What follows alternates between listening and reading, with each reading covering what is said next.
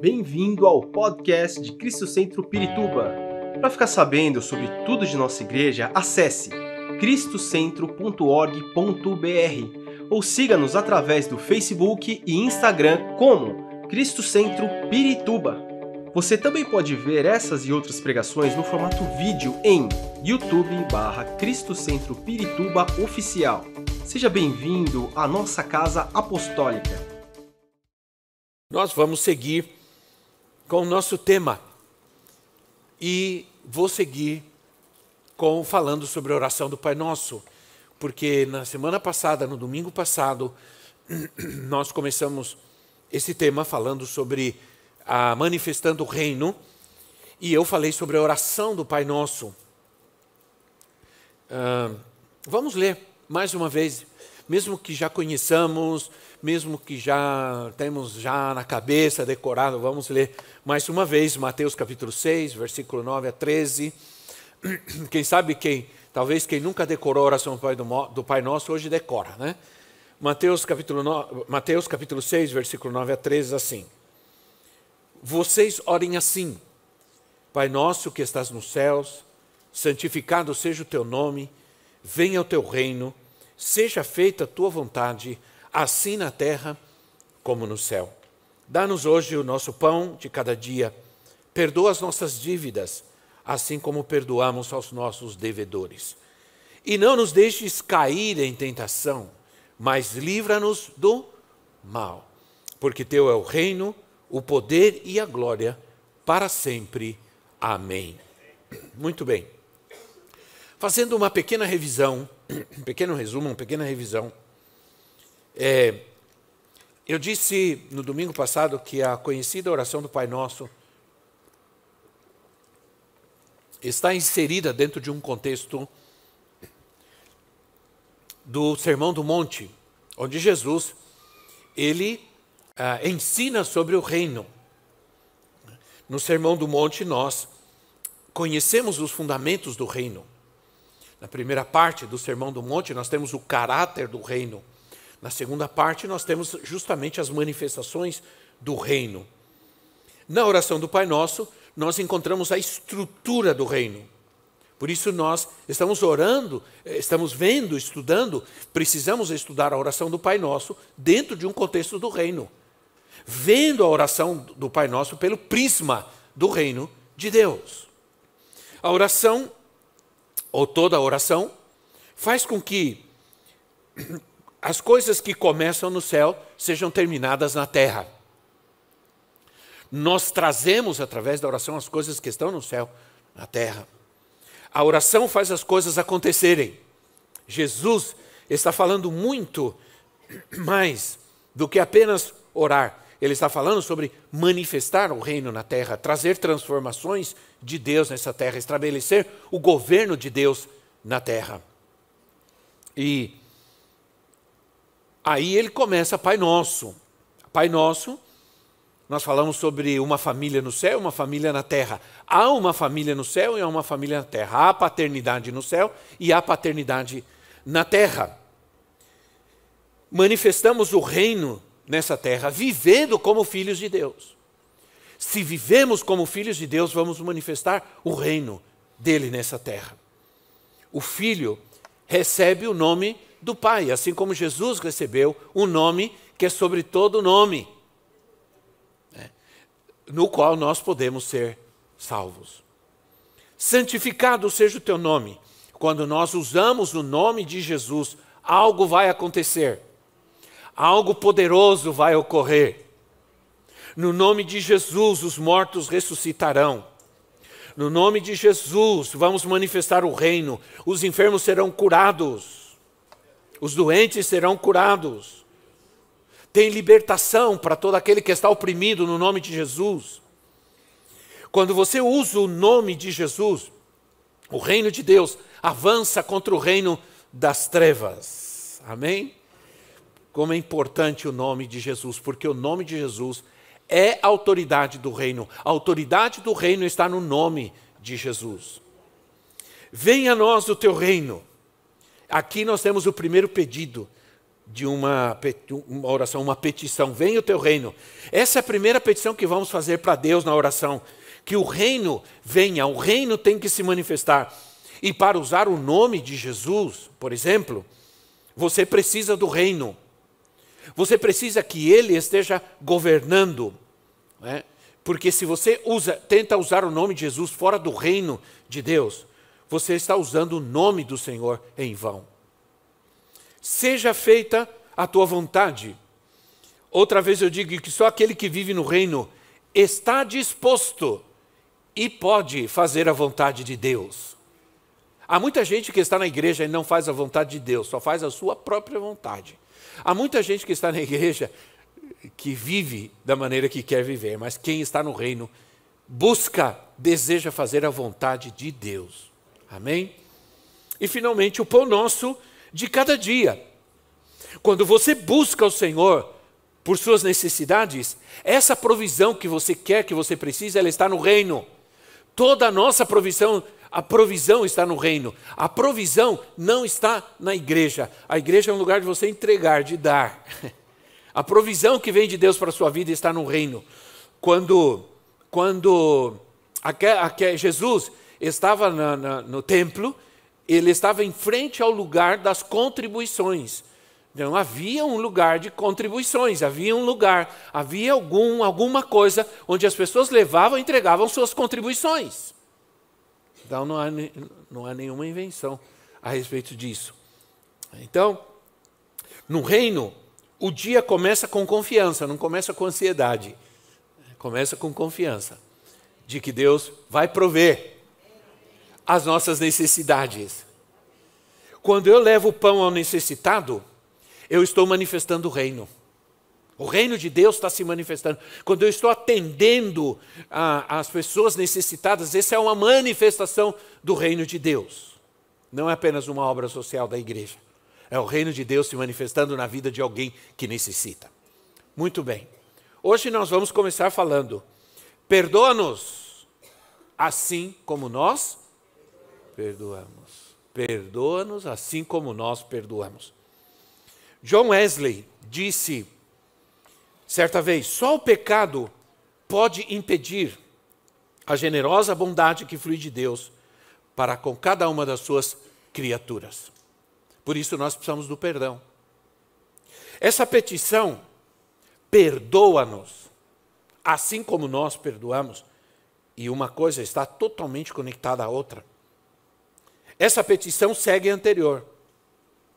Todos os empecilhos devem ser removidos para que a gente possa receber a provisão de Deus. Isso é, há empecilhos para que recebamos a provisão e a bênção de Deus na nossa vida? Sim. E um deles é o pecado. O maior deles, aliás, o único talvez, é o pecado. Não perdoar é um pecado diante de Deus. É um pecado. É, que pode impedir porque quando não perdoamos, pecamos, esse pecado pode nos impedir de sermos perdoados dos nossos próprios pecados. Você pode estar na igreja e não perdoar, mas no reino, não perdoar tem consequências. Vou, vou, vou, repetir: você pode estar na igreja e não perdoar, mas no reino de Deus, não perdoar tem consequências. É importante repetir essas coisas, né? Para a gente entender bem. Porque o perdão é um princípio do reino. Aliás, quando Jesus termina a oração do Pai Nosso, a primeira coisa que ele volta a falar é sobre o perdão. Ele enfatiza, ele reforça a necessidade, a importância do perdão. É, se nós não perdoarmos os outros, nós também não seremos perdoados. Isso é uma verdade do reino. Vou repetir: se nós não perdoarmos aos outros, também não somos perdoados. A única barreira que o Senhor colocou para as nossas orações na Bíblia é guardar ressentimento, é guardar rancor. Quando você guarda rancor e ressentimento, essas coisas são impedimentos para as nossas orações. Ah, o, não. A questão é, por que acontece isso? Não é o perdão de Deus algo que Ele nos dá pela graça? Claro. O problema é que quando nós relutamos em perdoar, nós estamos dizendo que nós somos justos e que não merecemos passar por aquela ofensa. Esse é o grande problema. É aquilo que estamos transmitindo, ou aquilo que está em nosso coração, quando nós não perdoamos. Estamos dizendo, sou justo, não mereço essa ofensa, não merecia passar por isso, não merecia que me fizessem ou me dissessem tal coisa. O problema é que quando nós nos declaramos justos, nós saímos da posição de necessidade, de necessidade da graça de Deus em nossa vida. O que estamos dizendo também, ora, se eu sou justo aos meus próprios olhos, se eu me declaro justo a mim mesmo, que necessidade eu tenho da graça de Deus? Nenhuma. Nenhuma. Existe um demônio que atua com um profundo sentimento de justiça que às vezes culmina em vingança, em raiva. Você já observou quando você está assistindo um filme não sei quantos gostam de filme de ação. Né? Alguns gostam de filme de, é, de ah, romance, né? Ai, meu Deus, misericórdia. Né? Romance. É, quando você assiste um filme daqueles violentos de mocinho, sempre eles têm o mesmo roteiro, já percebeu? Primeiro o mocinho apanha, apanha, apanha, apanha, apanha, apanha que nem um condenado. Sim ou não? Aí de repente, aí você fica com uma raiva. Sim ou não? Você fica com uma raiva do bandido, você quer matar ele. Aí quando o cara já está lá no chão, sanguentado, não, nem respira mais, de repente, do nada ele se levanta. Sim ou não? E começa a bater no bandido. Aí você, isso mesmo, bate mesmo, arrebenta ele, acaba com ele, mata ele. O que que esse, o que que esse filme fez? Ele criou em você um sentimento de autojustiça, de justiça própria, sim ou não? De justiça própria. Agora esse mocinho ele pode fazer o que ele quiser. Pode roubar um banco, pode matar todo mundo, você, isso mesmo.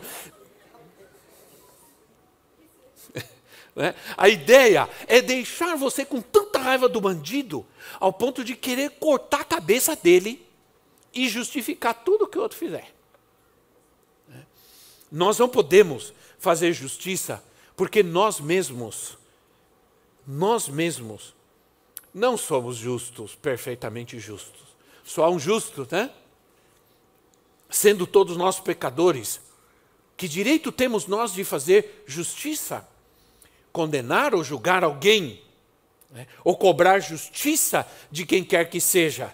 É por isso que o nosso perdão é meramente uma decisão de perdoar o, o erro é, do nosso irmão, de perdoar a ofensa, porque esse perdão vai tratar com o nosso próprio coração, vai tratar com a nossa própria vida. Quando eu decido não perdoar, eu também não sou perdoado. E agora? Pois o perdão de Deus, ele é somente para aquele que crê e aceita a justiça de Deus e entende que é pecador e não é justo. E que em todo conflito Sempre nós temos a nossa parcela de culpa, sempre nós temos a nossa parcela de erro. Por alguma razão, aquele mocinho está apanhado. Ao negar o perdão, eu estou me declarando justo.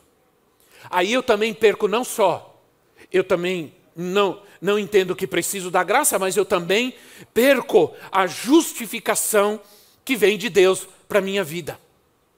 Porque se eu me justifico, para quem mais precisa me justificar? Eu não preciso mais da justificação de Deus para a minha vida. Então, o Senhor disse que, por isso que o Senhor disse, que se nós não perdoamos, nós também não seremos perdoados. Em Mateus, aí no capítulo mesmo, capítulo 6, versículo 14 e 15, quando Jesus termina a oração do Pai Nosso, no versículo 13, ele continua, versículo 14 e 15, aí ele diz assim: Pois se perdoarem as ofensas uns dos outros, o Pai Celestial também lhes perdoará. Mas, se não perdoarem uns aos outros, o Pai Celestial não lhes perdoará as ofensas. Há um condicional aqui. O mais é um condicional. Mas, Se você não perdoar, você não será perdoado. E ponto. Nesses versículos, então o Senhor está reforçando a ideia de que os cristãos devem ser gente perdoadora.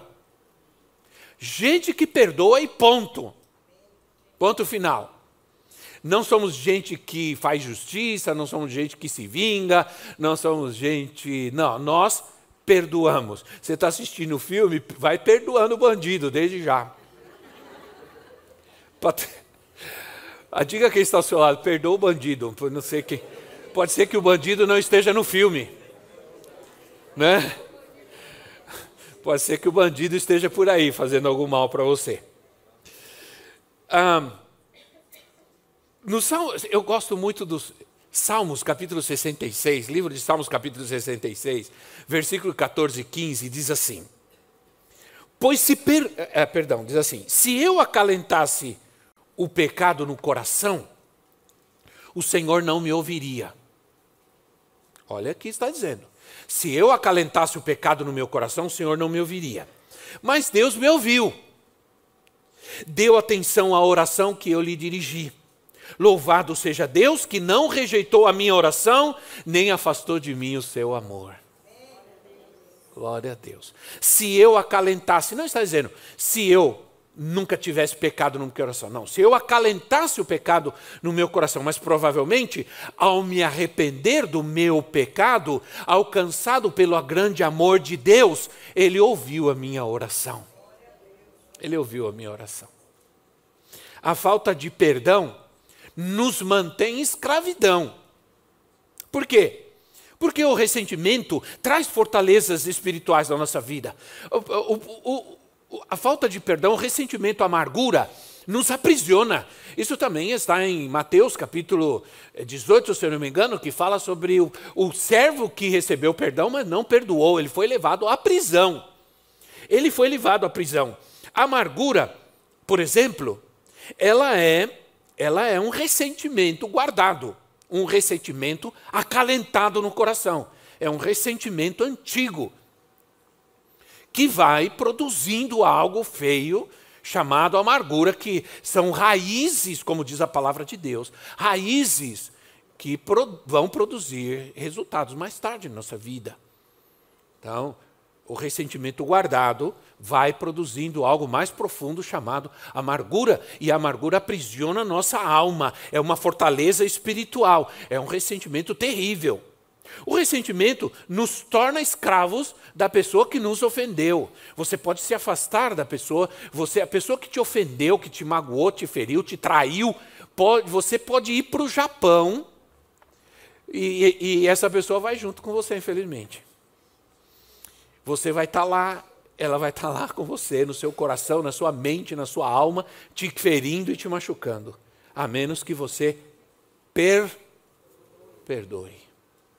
Não adianta nada mudar de, calçada, não adianta nada é, quando você vê a pessoa na mesma calçada, chega na igreja, você chega contente e feliz. Hoje eu vou louvar a Deus, hoje eu vou adorar. Aí você vê o irmãozinho que te magoou, que te feriu, pronto. Aí abaixou, caiu tudo, já não quer saber de mais nada.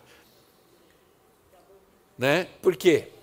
Você perdeu porque está guardando o ressentimento, está operando na sua vida, a amargura está agindo na sua vida, te escravizando, te impedindo de adorar a Deus e o pior, te impedindo de receber resposta das suas orações.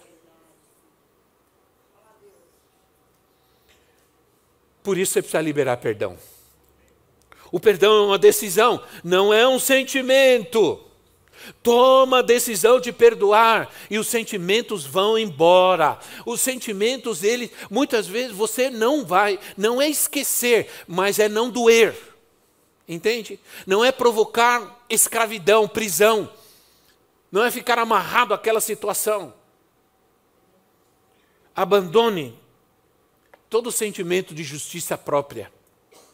Reconheça que você também erra, que você também falha, que você também é pecador e repreenda esse espírito de justiça e vingança, né? que muitas vezes se estabelece como uma fortaleza em nossa vida e nos impede de receber de Deus o que Ele nos quer dar. Quantos dizem amém?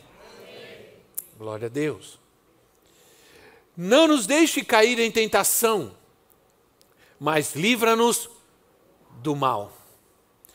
A autoridade do reino está no nome de Jesus. Santificado seja o teu nome.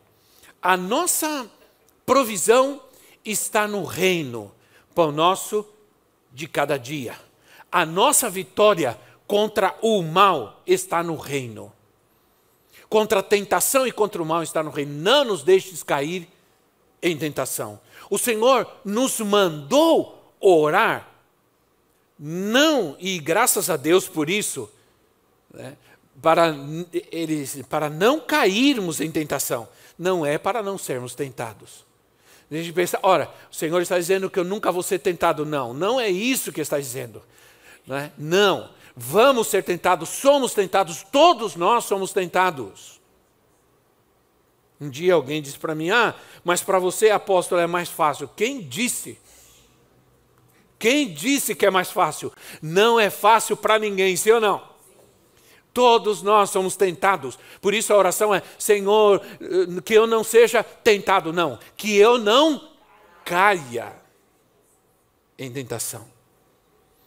A palavra usada para tentação aqui é qualquer tipo de tentação, não é apenas uma conotação, a conotação é sexual, mas é todo tipo de tentação. Não está sendo usado apenas a, palavra tentação como uma incitação ao, ao pecado, ah, não, mas um teste em todo tipo de tentação que nós podemos sofrer e podemos passar em nossa vida. Tentação não é pecado. O que acontece, a, a tentação é o que acontece antes. Pecado é o que vem depois. Tentação é o que acontece antes. A tentação é um convite ao pecado, é um teste, é um oferecimento à nossa carne. É um oferecimento à nossa concupiscência, à nossa tendência, à nossa fraqueza. O diabo sabe qual é a nossa fraqueza, qual é a nossa tendência, e, e aí é onde vem a tentação. Jesus estava 40 dias sem comer. Qual foi a primeira tentação? Né? Transforme essas pedras em pães transforma essas pedras em pães. Essa foi a primeira. Não foi, ah, talvez, algo mais grave, nosso conceito, algo mais grave que Jesus poderia ter sofrido. Não. A primeira tentação foi, foi essa. Né? Então, isso quer dizer que comer demais é uma tentação? É. E o pecado vem depois, no tamanho do templo, do Espírito Santo. Né? que alguns já deixaram faz tempo de ser templo, já viraram catedral do Espírito, né? Basílica do Espírito. A tentação, você pode ir. Eu fui, passei no supermercado e fui tentado e comprei todo o chocolate que eu vi na minha frente. Até aí é tentação. Ah, quando chegar em casa, o pecado acontece. É. Então, fui tentado a ver pornografia constantemente você é tentado. Algum, alguns, e se você não vence essa tentação, ela vai te acompanhar durante muito tempo. Você senta no computador.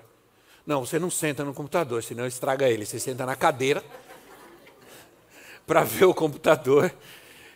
E a primeira tentação que você tem é essa, porque o diabo sabe que ele pode te tentar nesse momento. E você pode cair e se contaminar. Fui tentado a beber todas. Eu vou te dizer uma coisa: se você não quer ser tentado a beber, não vai sentar na mesa de um bar para beber. Ou melhor, não vá sentar à mesa de um bar com quem bebe. Então, tem que ter cuidado, você tem que evitar a tentação.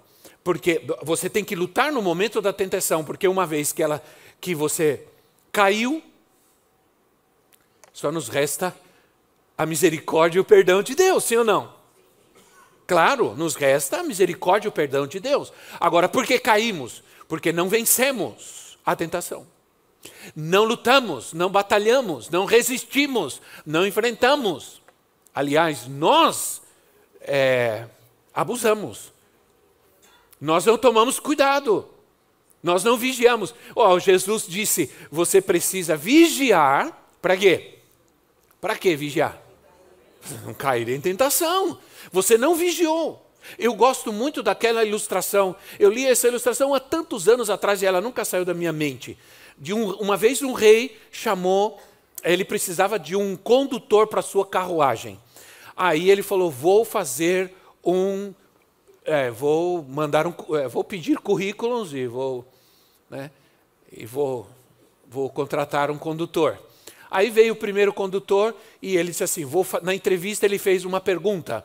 A pergunta foi: a quantos metros você consegue é, dirigir a carruagem, conduzir a carruagem, melhor dizendo, conduzir a carruagem é, distante do abismo sem cair nele? Aí ele disse: dois metros. Eu consigo conduzir a carruagem a dois metros sem cair no abismo. Ah, muito bem chamou outro candidato. Quantos metros de distância? A que distância você consegue é, man, é, conduzir essa carruagem é, do, é, distante do abismo sem cair nele? Um metro. Eu consigo conduzir a carruagem um metro da beira do abismo? Bem, chamou o terceiro candidato. É uma boa lição para quem vai fazer entrevista de emprego, né? Aí, quantos metros, qual, qual distância você consegue conduzir a carruagem da beira do abismo sem cair nele? Aí, aquele terceiro candidato disse: Olha, rei, quanto mais longe eu ficar da beira do abismo, melhor. Está contratado, com certeza. Porque a gente precisa tomar cuidado. Quanto mais longe eu ficar do perigo, nesse caso, do abismo, do pecado, da tentação, melhor do que depois sofrer as consequências da queda. Fui tentado a ser infiel a minha esposa e o meu esposo. É. Todos são tentados. Mas cair é uma escolha, é uma opção que você faz. É uma decisão que você toma de passar muito perto do perigo, achando que você vai resistir. Você não vai resistir. Sei que ninguém pode dizer amém a isso, mas é verdade. Sim ou não? Você não vai resistir. Porque você foi muito longe. 1 de Coríntios capítulo 10. Guarde esse versículo aí, deixa ele guardado aí. Jesus, deixa eu te dizer algo, em Hebreus capítulo 2, Jesus também foi tentado. A Bíblia diz que ele foi tentado em tudo e venceu. Por isso, ele pode ajudar os que são tentados. É o que diz o texto, Hebreus 2,18. Ele, Jesus, foi tentado em tudo, mas ele venceu, e por isso ele pode socorrer aqueles que estão sendo tentados. Então a questão de vencer ou não a tentação é, é como está a minha comunhão com Deus a minha relação com Deus, como está a minha comunhão e minha relação com Deus é crucial para vencer ou não a tentação. 1 Coríntios 10, 13. Não sobreveio a vocês tentação que não fosse comum aos homens. E Deus é fiel. Ele não permitirá que vocês sejam tentados além do que podem suportar, mas quando forem tentados, eles lhes providenciarão um escape para que o possam suportar. Para que vocês, não para tirar, não para me tirar da tentação, mas me dar forças para suportar a tentação. Você deve constantemente pedir: Senhor, ajuda-me a não ceder à tentação. Amém, irmãos?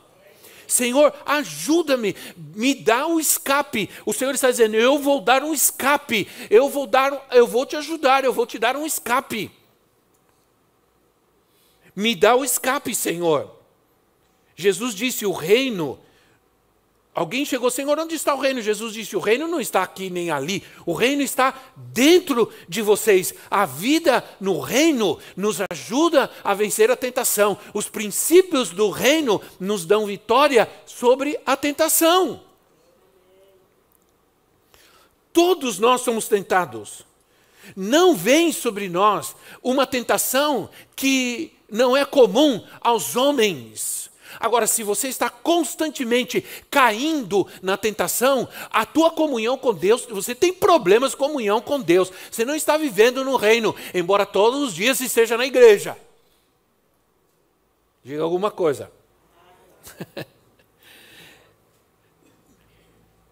quando aqui quando diz Deus é fiel, é quando Deus está governando nossa vida através do seu espírito. Por isso diz: andem em espírito, porque a vida no espírito é a vida do reino. Quem nasce do espírito, espírito é. E quem nasce do espírito é só esse que está no reino. Quem nasceu de novo, quem tem vida no espírito. Senhor, dá-me uma saída no meio dessa tentação. Senhor, dá-me vitória no meio dessa tentação terrível de largar meu esposo, minha esposa, de pecar, de mentir, de me meter na pornografia. Ajuda-me, Senhor. O segredo de vencer a tentação é não sair da presença de Deus, é não deixar a oração.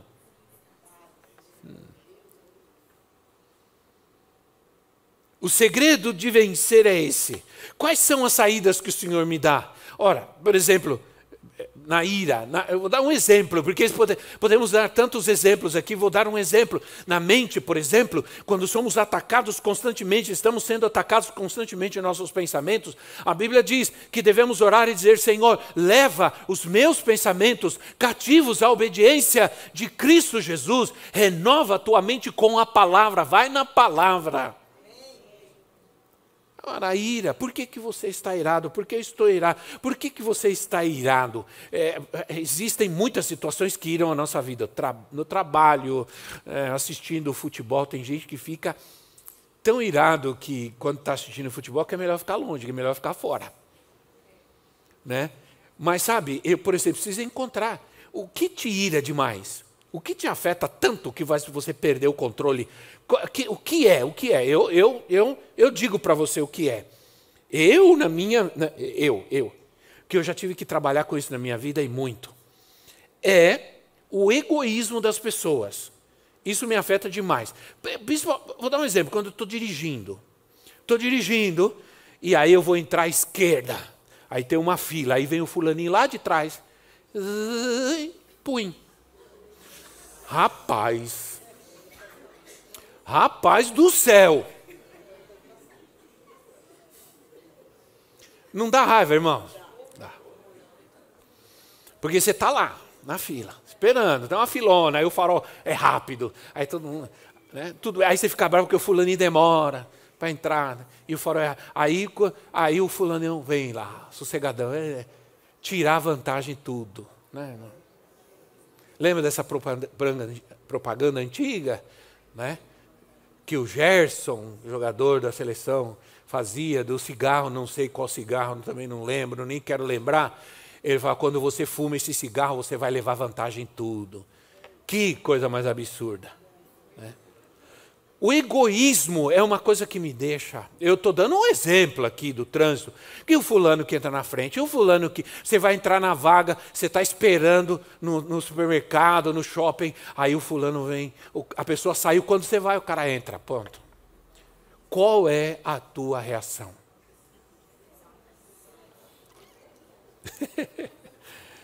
Por isso que eu acho que alguns de nós não podemos andar armado de jeito nenhum.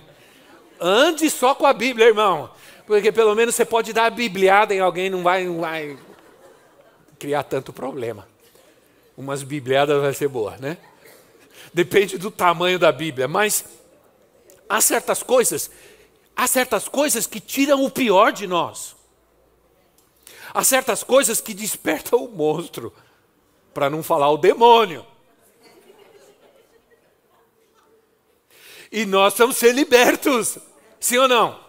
E aí você precisa fazer o quê? Você precisa tratar com isso. Precisa tratar com isso, precisa tratar com esse momento, com esse momento específico que gera, que desperta é, tudo isso em você. É, é, então, quando eu saio de casa, Como eu, você me pergunta, como você trata com isso, apóstolo? Quando eu saio de casa, eu já saio orando, já saio dizendo, Senhor, me ajuda, Senhor. Se o fulano a, a passar, se, se, se, se fizer, se me fechar, eu vou abençoar ele, vou dizer, seja o oh, abençoado. Deus te abençoe. Você quer dizer outra coisa, mas você diz, Deus te abençoe. Você está lutando, você está vencendo uma situação que desperta o um mal na sua vida. Entende? Então, se você sabe que ah, ver certas coisas vai despertar em você o mal, não vê. Não vê. Não olha, entende? Porque é problema. Então, Efésios 4, 26 diz: quando vocês se irarem, quando vocês se irarem, não pequem. Porque irar é a tentação, mas pecar é o resultado é descer do carro, entendeu? E aí pronto, aí a coisa fica feia. Ah, apaziguem a sua ira antes que o sol se ponha. Então é assim: você deita perdoando e levanta já perdoando. Você deita perdoando tudo que aconteceu, que te feriu, machucou, e você levanta já perdoando o que vai acontecer. Para que você possa vencer. Livra-nos do mal. O mal aqui é um termo masculino. Aqui o mal não é um princípio, é uma pessoa, é realmente Satanás. Nesse ponto nós precisamos entender que nós estamos inseridos numa guerra espiritual. E que o Senhor nos quer dar vitória nessa guerra espiritual. Por um lado, nós sabemos que o diabo é sedutor, ele é tentador, é, é por isso que nós oramos para não cair na tentação do diabo. A Bíblia diz que Deus, nunca diga Deus está me tentando, Deus está me. Deus não tenta ninguém. Deus pode permitir a prova. Provação é uma coisa, tentação é outra. Deus vai permitir a prova na nossa vida, mas Deus nunca vai nos tentar. Toda tentação vem do diabo, vem do mal, do maligno. Então, nós precisamos reconhecer que é Ele, o destruidor, é Ele que tentará de todas as formas destruir nossa paz, nossa alegria, nosso conforto, nosso casamento, nossa família, nossos filhos. Precisamos orar constantemente pela proteção de Deus, pela vitória. Nossa oração deve ser também a oração do guerreiro. Aliás, a oração do Pai Nosso é a oração do guerreiro de Deus daquele que guerreia, que entende que eu não estou apenas numa religião, eu estou numa batalha, numa guerra, eu não estou num transatlântico de turismo, eu estou num bunker de guerra, estou lutando, eu estou numa batalha, sou um soldado de Cristo. Quando a gente era criança, a gente cantava, sou um soldadinho de Jesus. É? Esses dias me disseram, ah, a gente não pode mais cantar na igreja só uma florzinha de Jesus né? Sou um soldadinho de Jesus. A gente cantava, tinha um que a gente falava, estou na artilharia, estou na infantaria, tá, né? e, eu, e, é, e, a gente fazia arminha, brá, brá, dentro da igreja. Né?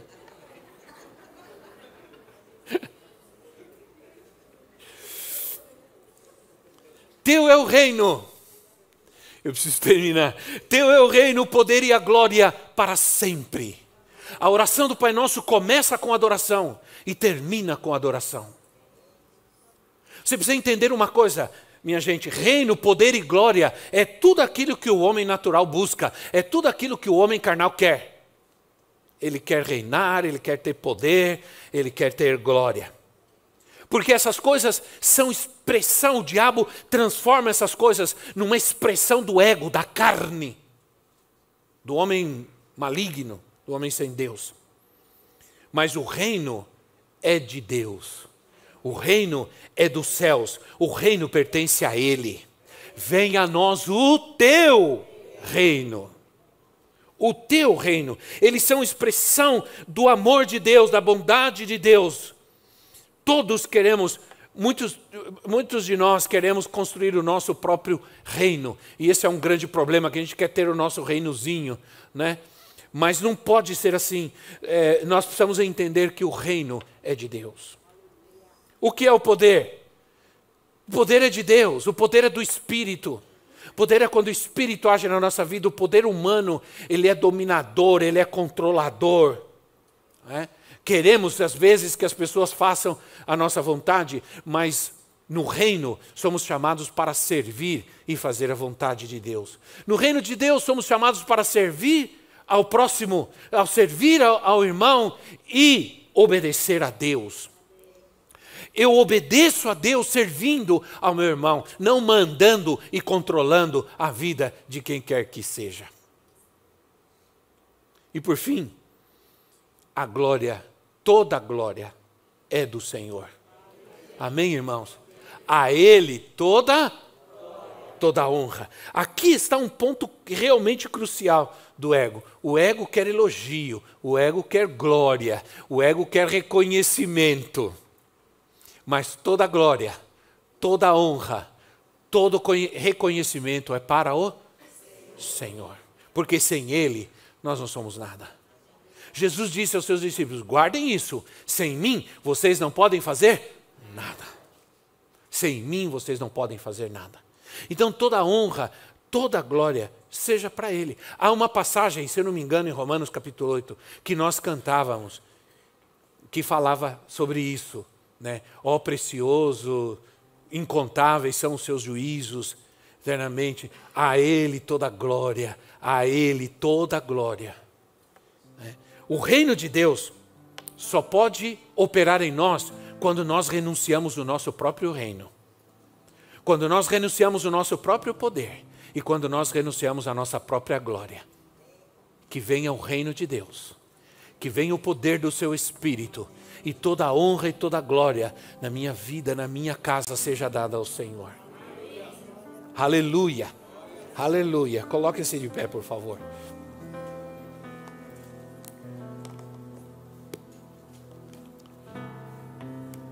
A Ele seja a glória. Aleluia. Obrigado, Senhor. Nós vamos orar hoje. E vamos ver se nós somos capazes de. Nós somos capazes hoje de reconhecer que o Senhor precisa tratar em alguma área da nossa vida.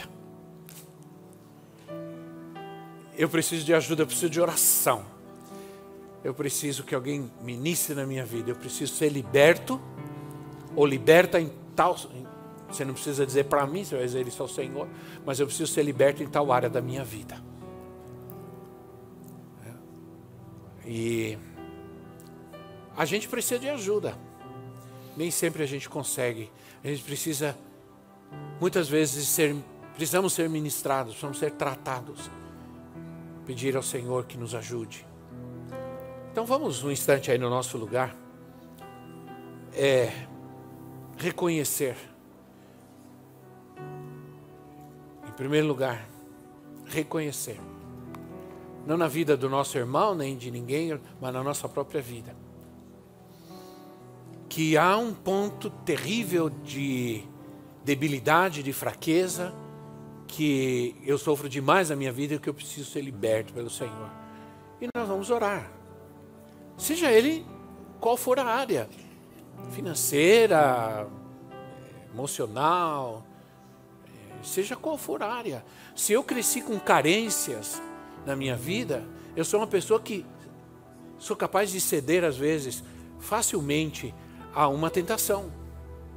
Porque eu cresci com aquela necessidade, aquela carência de amor, de, de afeto, de carinho, de, e, e eu sofro, às vezes, né, nessa situação na minha vida.